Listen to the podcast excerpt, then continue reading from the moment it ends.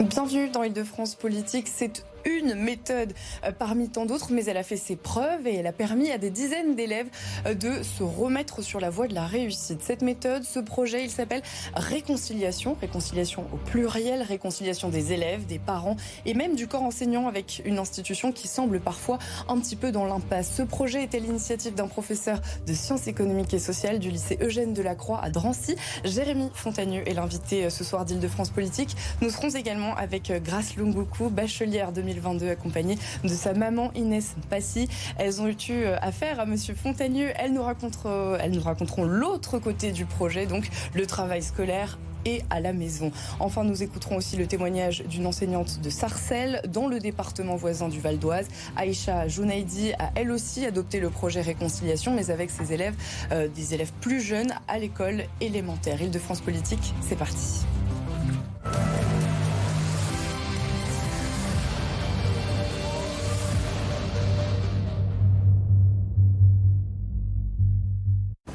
Bonsoir Jérémy Fontagneux, vous êtes euh, le professeur donc de SES e donc au lycée Eugène Delacroix à Drancy. Vous êtes l'auteur de l'école de la réconciliation qui a pour ce titre d'ailleurs un professeur à Drancy qui est publié aux éditions Les liens qui libèrent. Cela fait cinq ans euh, désormais euh, que le lycée Eugène Delacroix affiche 100% de réussite au bac et pourtant la Seine-Saint-Denis est un département, vous l'écrivez, où il y a moins de tout, moins de policiers, moins de magistrats, de médecins scolaires, d'enseignants.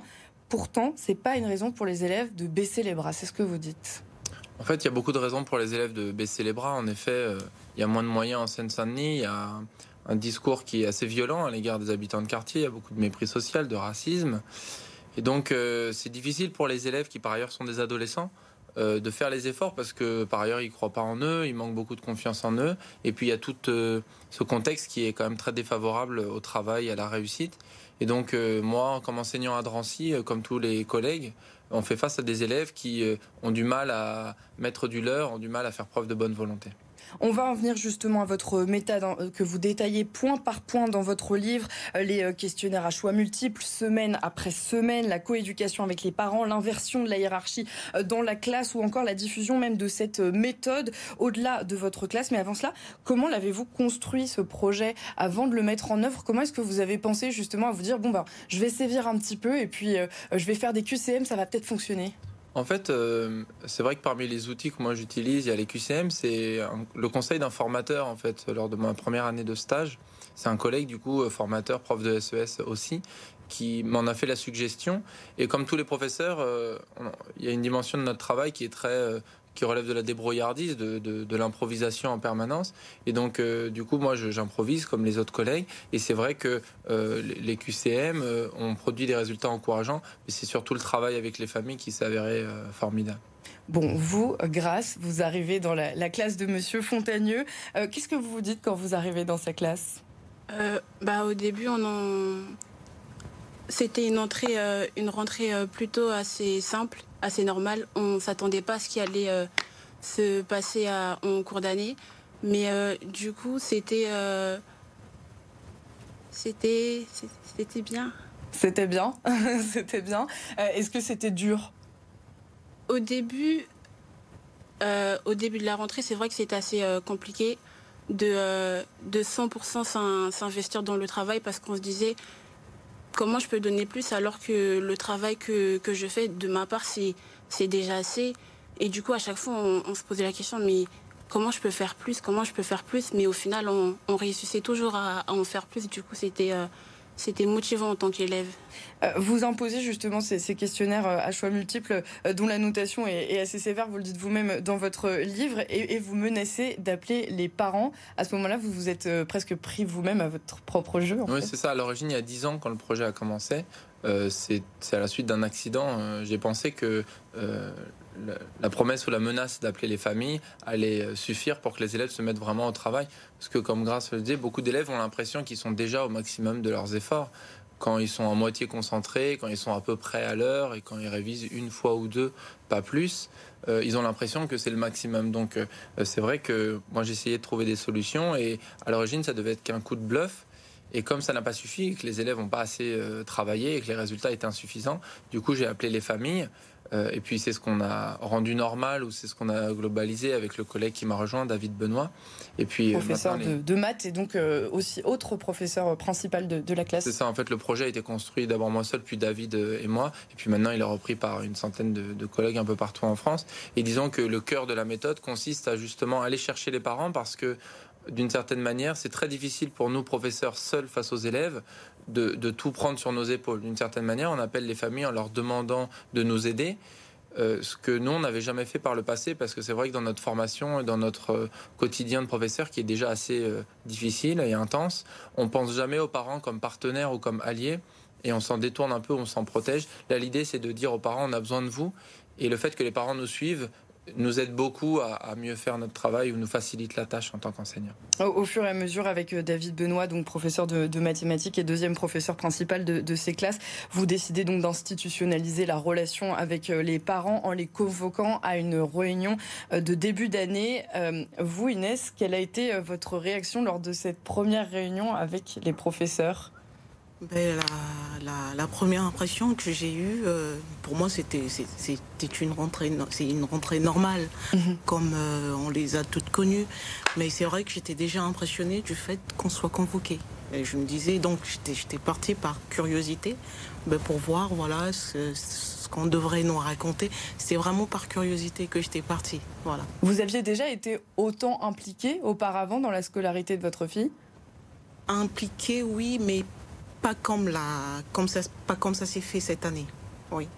J'ai toujours suivi quand même euh, la scolarité de mes enfants, mais cette année, j'ai été beaucoup plus impliquée parce que voilà, il y avait une nouvelle façon de faire et qui, voilà, qui nous a tout impliqués euh, dans, dans, pendant, au cours de cette rentrée. Euh, comment est-ce que vous l'avez ressenti, vous, justement, d'avoir des nouvelles aussi régulières? Ben, Au départ, j'avoue que je trouvais que c'était beaucoup de pression beaucoup de rigueur. Sur vous ou sur votre fille ben, Déjà sur, euh, sur, euh, sur, moi déjà, parce que voilà, je me disais qu'en tant que parent, il fallait que je donne aussi le meilleur de moi. Donc c'était beaucoup de pression, puisque par semaine, le, voilà, le professeur nous envoyait des SMS pour nous faire un petit résumé de la semaine, ce qui fait qu'on était en temps et en heure de, euh, voilà, au courant de ce qui se passait.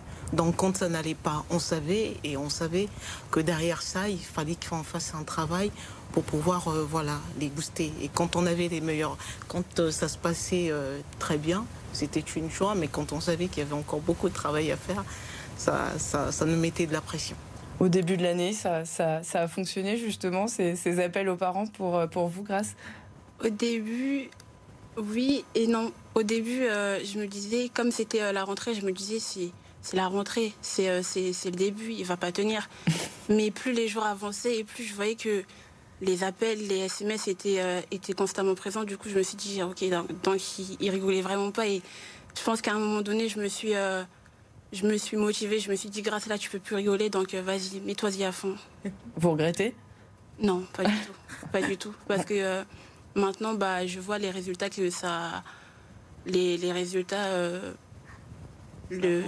Exactement. Les... résultats que ça a produit. Ah, euh, justement, vous avez donc vous avez passé votre bac, vous l'avez eu. Euh, comment est-ce que vous travaillez maintenant que vous êtes vous êtes en BTS, si je me trompe pas? Comment est-ce que vous travaillez maintenant que vous êtes en BTS Est-ce que vous avez appris peut-être une méthode de travail qui vous sert pour la suite? Oui, euh, pour l'instant, comme c'est, j'ai fait ma rentrée il n'y a pas très longtemps, du coup, j'ai pas énormément de devoirs. Mhm. Mais euh, je sais que le... Pour lire tous les soirs. oui, ça c'est vrai, ça c'est vrai. Les, euh, les, les, relectures chaque soir, faut faut les faire et on va les tenir. Mais je sais que, en tout cas, le travail, le parcours que j'ai parcouru l'année dernière me servira également cette année. Selon l'adage mieux vaut prévenir que, que guérir, vous dites que cette réunion et ces appels vous prennent moins de temps finalement euh, que de devoir convoquer, vous le mettez d'ailleurs entre guillemets, euh, les parents pour euh, leur parler uniquement d'échecs oui, c'est ça. En fait, on a l'habitude, nous les enseignants, de travailler avec les familles seulement quand il y a des problèmes. Mhm. D'ailleurs, quand on appelle les parents, pas vraiment pour les convoquer, mais plutôt pour les inviter, euh, il y a parfois des parents qui disent mince, si vous nous appelez, c'est qu'il doit y avoir un problème. Donc en fait, on est tous habitués à cette relation un peu malsaine ou toxique de ne se parler que quand il y a des problèmes, alors que dans le fond, on a les mêmes buts que les parents, c'est de tirer les enfants vers le haut. Et parfois, en les obligeant à faire des choses qu'ils n'ont pas envie de faire, parce que c'est ça aussi être adulte ou être responsable. Donc c'est vrai que le fait d'installer une relation et petit à petit une confiance qui se crée fait que dans les moments difficiles, dans les moments où les élèves n'ont pas envie de faire les efforts ou dans les moments où ils ont envie de baisser les bras, le fait qu'il y ait déjà eu cette euh, alliance et cette confiance entre les familles et nous les professeurs nous aide à secouer davantage les élèves à faire croire aux élèves qu'il n'y a pas d'alternative en quelque sorte parce que quand Grace dit euh, au bout d'un moment je me suis dit il faut que j'arrête de rigoler ça résume assez bien l'état d'esprit de beaucoup d'élèves. En fait, la plupart des élèves se disent que ça va aller, qu'on peut faire les choses à peu près, qu'on peut bâcler en quelque sorte. Quand ils voient que les parents et les professeurs se parlent, ils se disent bon, là on n'a plus trop le choix. Et du coup, assez vite, la phase euh, qu'il y a au début où il y a un peu de tension parce que les élèves euh, n'aiment pas cette pression, ils ont l'impression qu'on est tout le temps sur leur dos, etc. Euh, grâce tout à l'heure à parler de SMS ou d'appels constamment présents, alors que j'envoie un SMS par semaine. Par contre, ça donne l'impression aux élèves qu'en quelque sorte, on est sur leur dos en permanence. Mais du coup, au bout d'un moment, ils se mettent vraiment au travail, c'est-à-dire qu'il n'y a plus toutes les petites bêtises qui polluent complètement les cours des enseignants, c'est-à-dire les retards, les oublis de matériel, les bavardages, le téléphone portable sorti en classe, et puis le manque de révision. Quand ils arrêtent de, de faire ces bêtises-là, du coup, ils progressent et ils se rendent compte, et c'est là quand même le cœur du projet, il y a cette phase un peu difficile en début, et puis très vite, il y a cette phase de, déclic d'une certaine manière. Les élèves se rendent compte qu'ils sont pas si nuls que ça, se rendent compte qu'en fait, ils en sont capables, et du coup, euh, je dis pas que Grâce venait en cours en, courant euh, sous la pluie, mais disons qu'il y avait moins de mauvaise volonté ou il y avait plus de bonne volonté. Et tout professeur sait que quand les élèves sont de meilleure volonté, ça rend le cours beaucoup plus efficace et ça nous permet enfin à nous professeurs de les aider plus efficace et, plus agréable, on, l'imagine. Est-ce qu'il y a des parents avec qui ça n'a pas fonctionné? En fait, euh, la relation avec les parents est une relation euh, comme toute relation, c'est-à-dire une relation faite de haut et de bas. Parfois il y a des tensions, parfois il y a des malentendus, parfois il y a des difficultés. Et donc ça demande de la patience, ça demande de, l'abnégation, ça demande, euh, ça demande des efforts que toute relation implique. Mais finalement, comme on s'est promis en début d'année qu'on allait réussir, bah, du coup, même s'il y a des moments difficiles, même s'il euh, euh, y a des difficultés, même s'il y a parfois des obstacles qui semblent considérables, euh, ce qui s'est avéré depuis cinq ans maintenant, comme vous l'avez dit, dans les classes du projet, il y a plus de redoublement, il y a plus de décrochage, il y a plus d'échecs scolaires en fait, ce qui est quand même assez extraordinaire et qui est formidable à la fois pour les élèves, pour les parents et pour nous les professeurs. ça veut dire qu'on est capable, grâce à cette coopération, grâce à cette alliance, de trouver des solutions à tous les problèmes qu'on rencontre.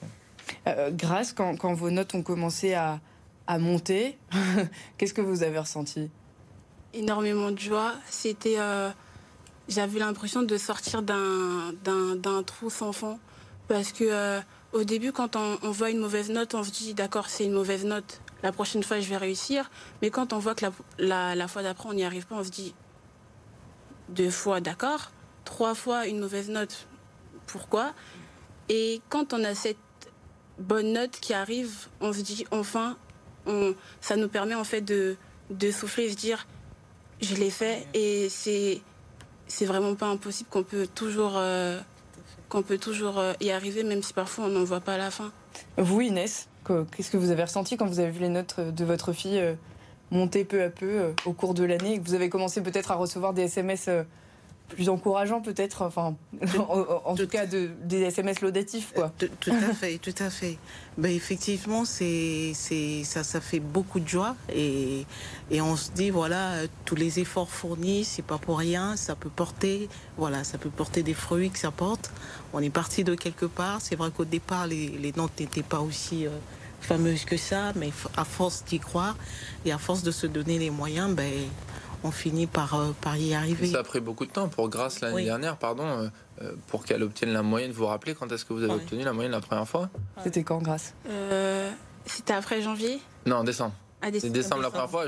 Janvier, c'était la première fois qu'elle obtenait la moyenne un bac blanc. Donc ça a pris 3 mois, 4 mois. C'est-à-dire que un élève de 17 ans avec des difficultés scolaires qui doit attendre 4 mois d'efforts pour obtenir la moyenne, c'est quasiment impossible. Mhm. Un élève seul peut quasiment pas y arriver, c'est pour ça qu'il y a autant de décrochage, c'est pour ça qu'il y a autant d'abandon. Sauf que là, elle n'est pas seule parce que les parents et les professeurs sont autour d'elle et, lui répètent constamment tu vas y arriver, tu vas y arriver, tu vas y arriver, tu vas y arriver.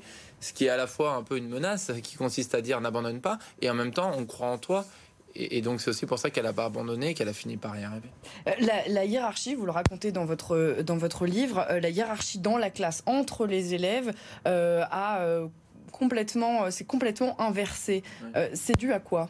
En fait, euh, moi-même et mon collègue et moi, euh, les premières années, quand on a commencé le travail avec les familles, on avait cette habitude un peu malsaine de, ne parler avec les familles que quand il y avait des problèmes. Et donc, euh, on ne parlait avec les parents qu'avec les parents des élèves en difficulté.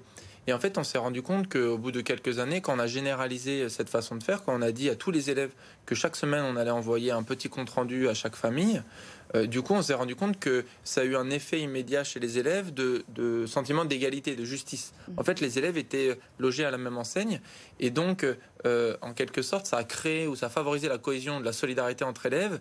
Et comme on est un peu strict aussi sur euh, les petites remarques ou les moqueries ou les clans qu'il peut y avoir, les élèves sont assez cruels les uns envers les autres. donc, comme les parents nous soutiennent, ça nous permet aussi d'être plus sévères et de tout de suite dire attention, ne te permet pas de te moquer d'un autre élève.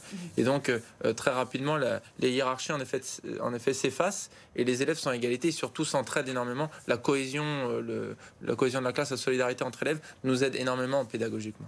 On va justement écouter le témoignage d'une enseignante qui est euh, en, école élémentaire cette fois-ci, euh, qui nous attend justement en, direct. Bonsoir Aïcha Jounaidi, merci d'être avec nous. Vous avez vous aussi mis en place cette méthode dans votre classe. Est-ce que vous pourriez nous raconter, nous, nous expliquer un petit peu ce que ça a donné?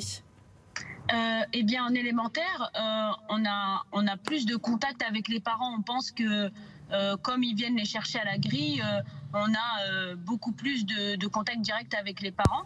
Sauf que ce qu'a rajouté la méthode réconciliation, c'est que bah, c'est plus dans le détail en fait. Il y a des choses qui se passent dans la journée et dont les parents ne sont pas au courant.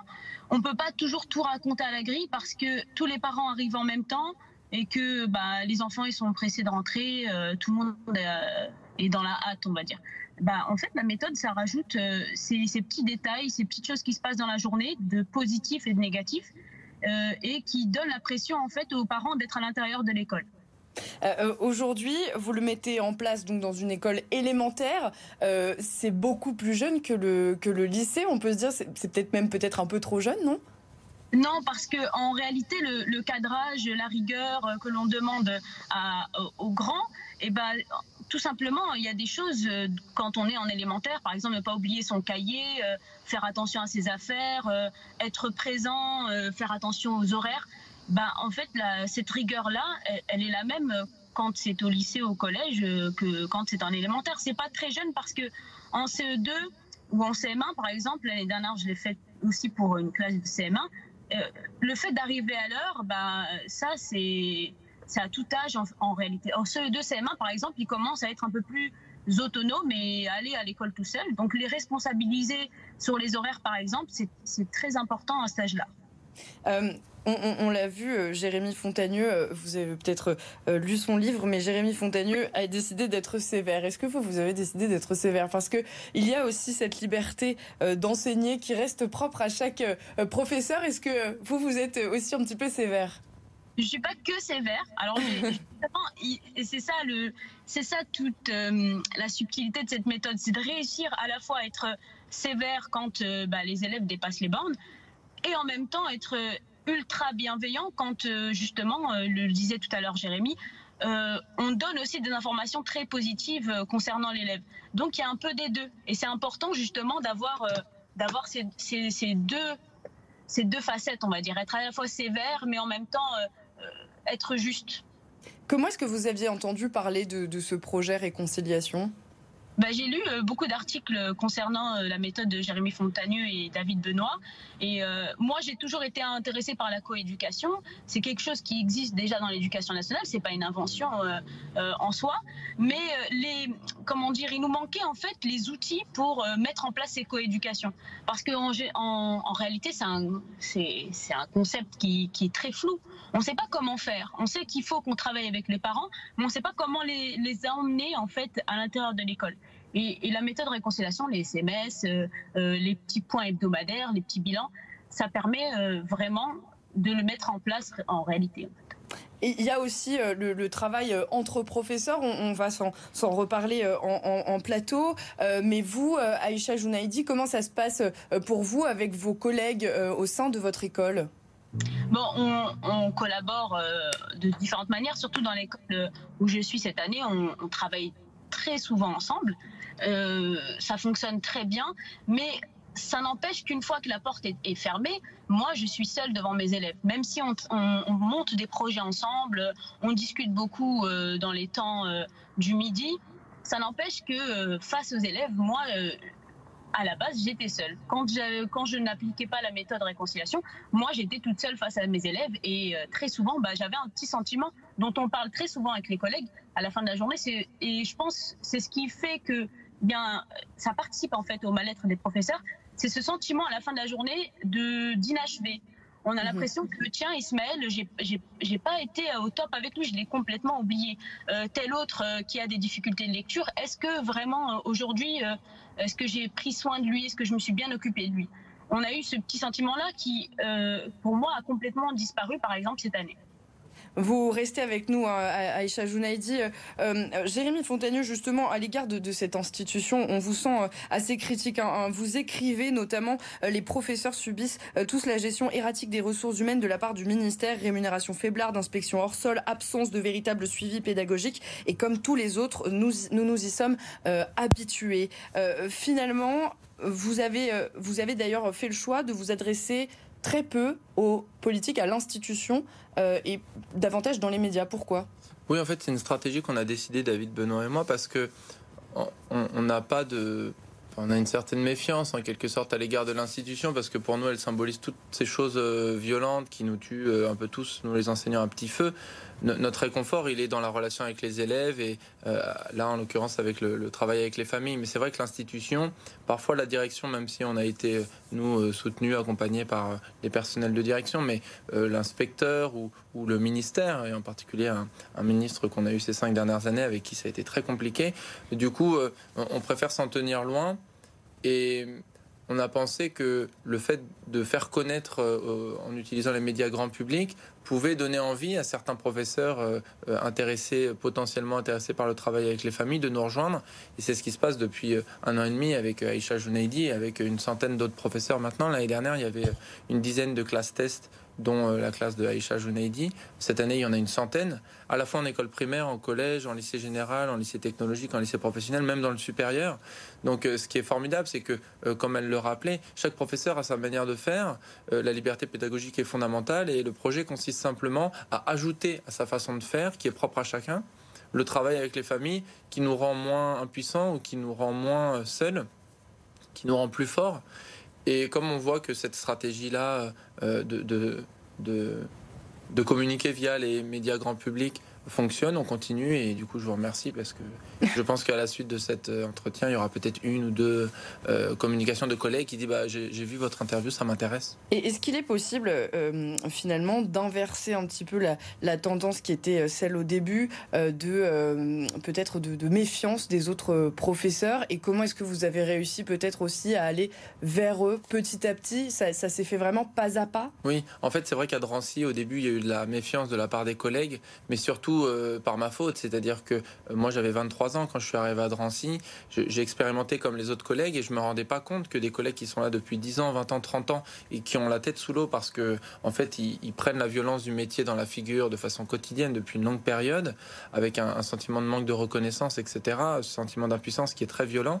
Euh, je me rendais pas compte que qu'ils étaient en, grande difficulté et donc, du coup, j'ai manqué de, prudence, j'ai manqué de délicatesse, j'ai été orgueilleux aussi. Donc, la rencontre avec David m'a beaucoup aidé à, gagner en, modestie, si je puis dire, et puis euh, de me rendre compte que euh, les choses euh, sont plus complexes qu'elles n'en a l'air, et de, réaliser qu'il n'y a pas de méthode secrète, ou il n'y a pas de, recette magique.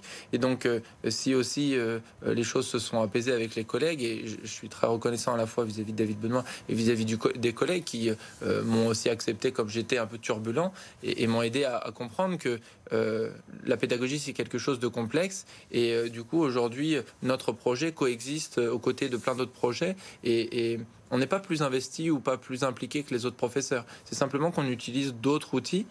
Et il se trouve que ces outils-là obtiennent ces résultats formidables. Vous allez notamment dans les classes, notamment dans celle de Monsieur Benoît, aux côtés des élèves. Aïcha Jounaidi, je m'adresse à vous. Est-ce que vous avez pu peut-être aussi aller voir un petit peu ce que faisaient vos collègues, discuter un petit peu avec eux, un peu plus que sur la pause déjeuner? Euh, bah ça c'est un peu compliqué. Du coup, euh, on a notre classe et c'est très euh, compliqué de d'aller dans la classe d'un autre collègue. Ce serait très enrichissant. C'est plus difficile qu'au lycée, effectivement. Avec le manque de, de, personnel que, que l'on rencontre nous en élémentaire, il est très difficile de trouver un remplaçant pour pouvoir s'intéresser à aux, pédagogies des collègues directement dans leur classe.